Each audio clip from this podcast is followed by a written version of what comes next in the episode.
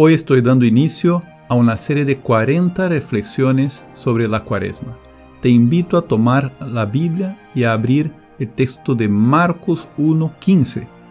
Te voy a conducir por un breve estudio bíblico para que después de ello, en tu oración, puedas dejar que el Espíritu Santo te abra el entendimiento para el conocimiento de las Escrituras.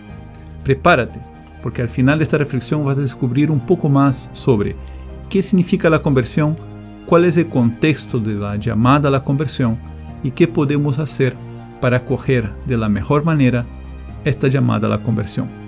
Ven conmigo.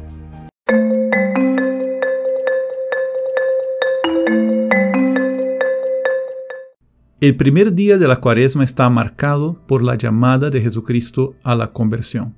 Dice el Señor, el tiempo se ha cumplido, el reino de Dios está cerca conviértanse y crean en la buena noticia. Esto está en Marcos capítulo 1, versículo 15. ¿Qué es la conversión?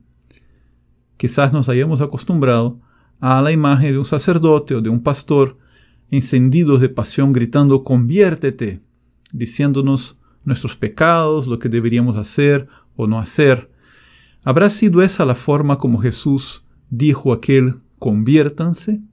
¿Qué tanto somos capaces de ir a las fuentes del mensaje para tratar de despojarnos de las imágenes que nos han pasado los predicadores para alcanzar el significado de las palabras que el mismo Señor nos transmitió?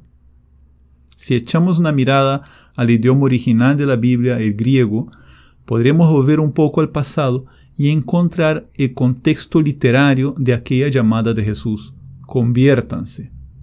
En el original griego encontramos la palabra metanoia, que se traduce como conversión en español, pero que literalmente significa pensar más allá, un cambio de mentalidad.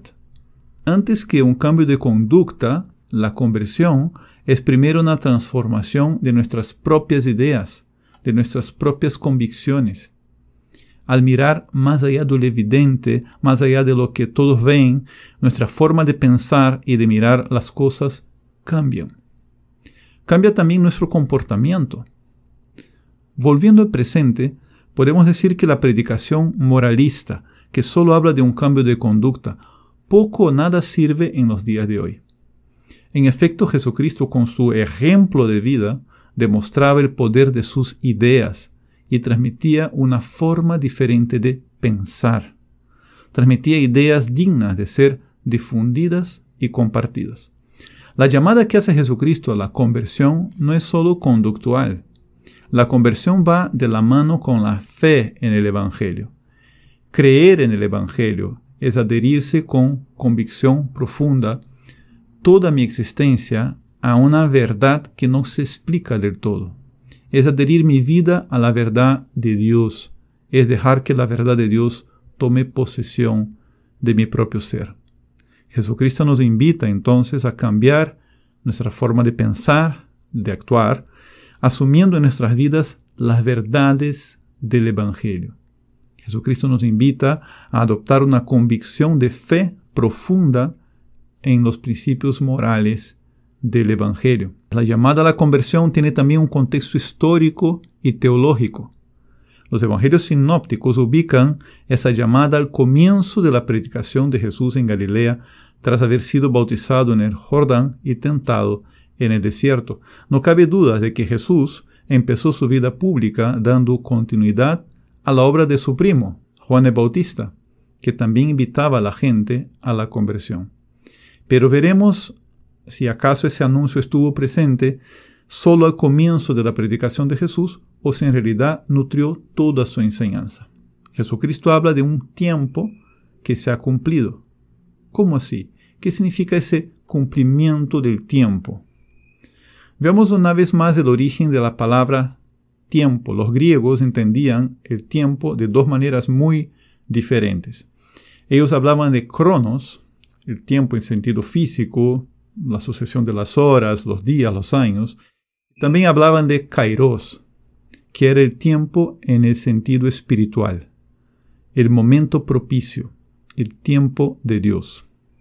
Cuando el texto del Evangelio nos habla del cumplimiento del tiempo, no utiliza cronos, sino kairos, es decir, no es que el tiempo de la conversión sea algo más en la historia, un tiempo cualquiera en la sucesión de los años.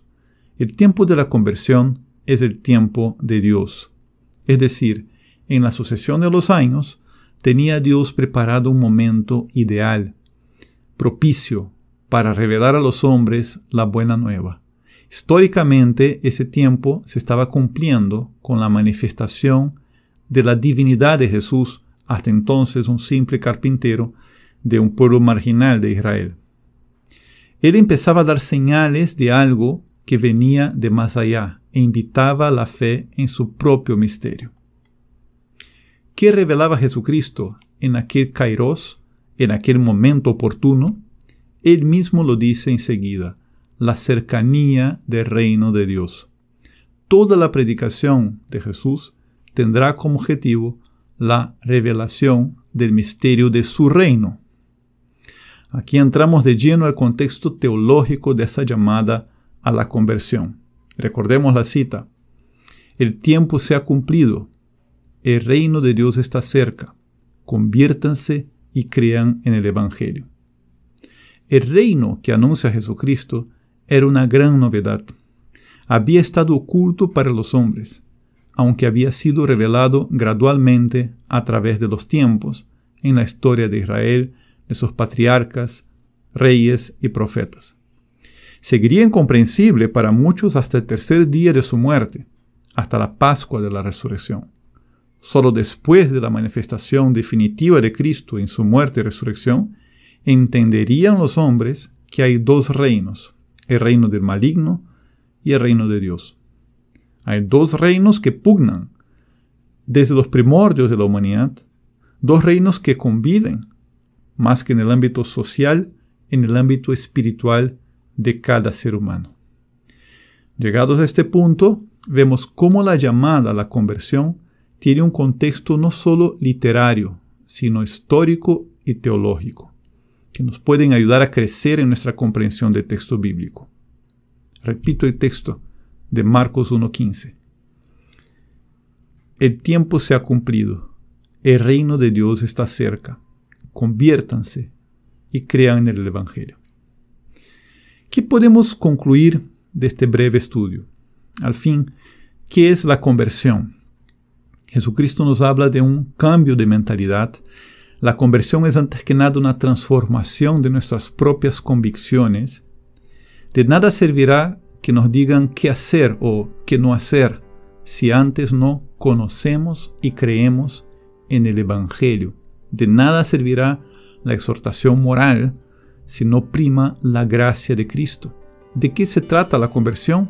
Se trata de dejar que Él reine en nuestro espíritu. Se trata de la decisión diaria por vivir según el Evangelio. Se trata de una vida nueva en la verdad y en el amor de Cristo, que nos transforman en personas más plenas, en la mejor versión de nosotros mismos.